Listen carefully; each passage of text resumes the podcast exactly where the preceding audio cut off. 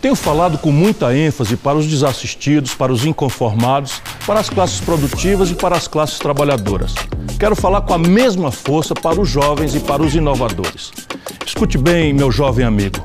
Você e o Brasil têm um duplo desafio: vencer nosso grande atraso no acesso e produção de novas tecnologias e também participar da luta pela democratização desse conhecimento. O grande paradoxo hoje no mundo é que a economia do conhecimento está criando clubes fechadíssimos, de poucos privilegiados. Ou seja, a grande construtora de futuro está virando uma máquina poderosa de exclusão. O Brasil precisa provar ao mundo que é possível criar um modelo de economia do conhecimento aberto, participativo e democrático. Juntos, nós podemos fazer isso.